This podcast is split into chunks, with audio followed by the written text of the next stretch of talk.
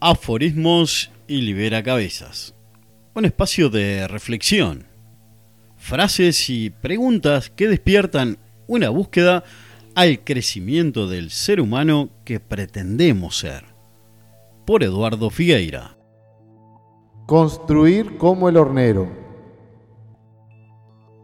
En una horqueta triple de paraíso, pegado al alambrado de mi rancho, apareció gritando un hornero.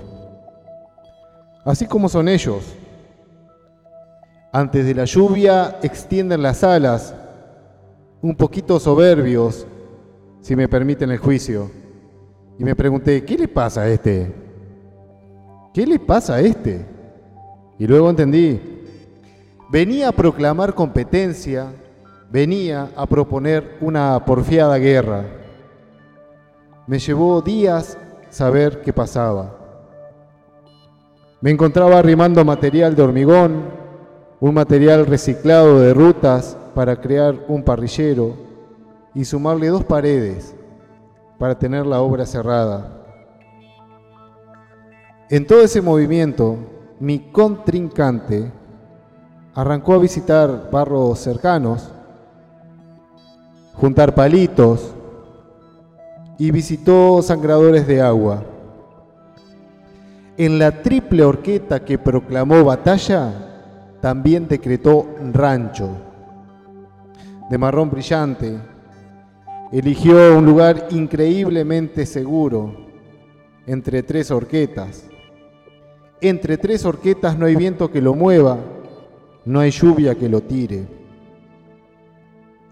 Yo visito la obra los fines de semana donde me hago tiempo para avanzarla.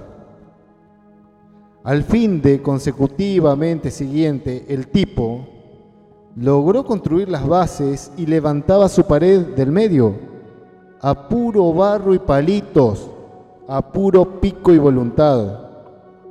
Siempre muy gallardo me grita, de frac brillante. El tipo siempre brilla. Ufa, va muy adelantado, pensé. Sigo planificando el material y pensando qué hacer, mientras el vecino va y va. Quise parar unas reglas para ponerle el hilo a mi obra. Tenía en la mano el nivel junto a la plomada e intentaba enderezar mi chueca pared. Y el muy loco salió de su nido, se paró en un perfil metálico y otra vez a mostrar sus alas y gritar. Claro, venía a decirme, no se vale, yo no uso herramientas de medición. Está bien, está bien, respondí yo. Está bien. No está bien, está bien, respondí yo. Dejo de utilizar la, la regla, la plomada, el hilo, pero no transo con la hormigonera. En eso anda a cagar. Y se ve que lo aceptó porque se fue a continuar acarreando barro y así seguimos.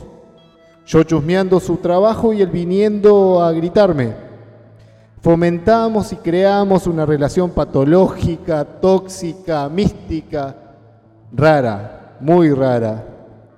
Mis padres viven en los ranchos vecinos y junto a mi prima Lucila empezaron a hinchar y arengar por el bicho.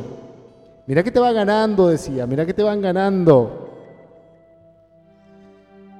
Y claro, yo para mis adentro respondía, pero la puta madre. ¿Has probado levantar paredes sin reglas, hilos, sin plomada, solo con tus memorias genéticas? El muy sorete empezó a lucir un techo perfectamente embovedado y usa solo el pico.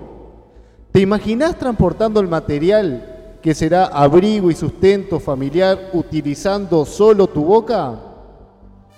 Con las manos no se vale, el pico de mi nuevo y respetado amigo marrón es cuchara de albañil, carretilla para el barro, es maceta de prensa, es hormigonera de adobe, es fratacho de bóvedas y por si fuera poco, es tenedor de gusanos para su alimento y parlante de hermosas melodías. Todo un mundo construido a un pico de distancia. Construir como el hornero me resulta muy, muy frustrante. No puedo con una construcción geométricamente cuadrada y este maestro hace techos de bóvedas. En este preciso momento estás pensando que es instinto, y claro que lo es. Pero te pregunto, ¿puedo incorporar un instinto? Quizás la respuesta es no. Y te cambio la pregunta, ¿puedo copiar un hábito? Y la respuesta es sí. Entonces, el kit de la cuestión es imitar en formato hábito un instinto.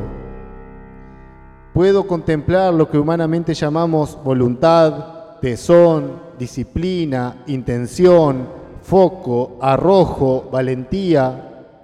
Le podemos poner mil valores, creencias y juicios, y ellos, los marrones, lo resumen en un episodio bellamente natural como lo es su instinto. Pero qué envidia, señores. Me muero de la envidia. Si volvemos para atrás, sería muy bonito que nos incluyeran en la carga genética saber construir domos de barro y tener la imperiosa necesidad de crearlos. No solo el conocimiento por dentro, sino con el adobe al sol por fuera para festejar nuevos pichones, para cantar celebrando la vida. Mi vecino terminó primero, era de esperarse. Yo sigo de chuecas paredes y lo que es peor aún, llenándome de excusas. Esto resulta imperdonable. Mañana mismo me ataré las manos y veré cuánto resuelvo solo con mi pico. Mañana mismo lo haré. Una especie de masoquismo didáctico un llamado forzado de conciencia. Me ataré las manos que serán desatadas al día siguiente y seguro estoy que me levantaré reventando de vida, que trabajaré feliz de alas abiertas y a cada rato me diré, qué bueno que es tener manos, qué bueno que es tener manos. Y me preguntaré, ¿cuál es mi excusa? Y con este mecanismo estaré alineado a mantener mi objetivo un objetivo con intención. Claro que comparado con un instinto se vuelve flaco, tosco. Un objetivo no le llega ni a los talones al instinto, pero me ordena. Me ordena y el instinto inspira.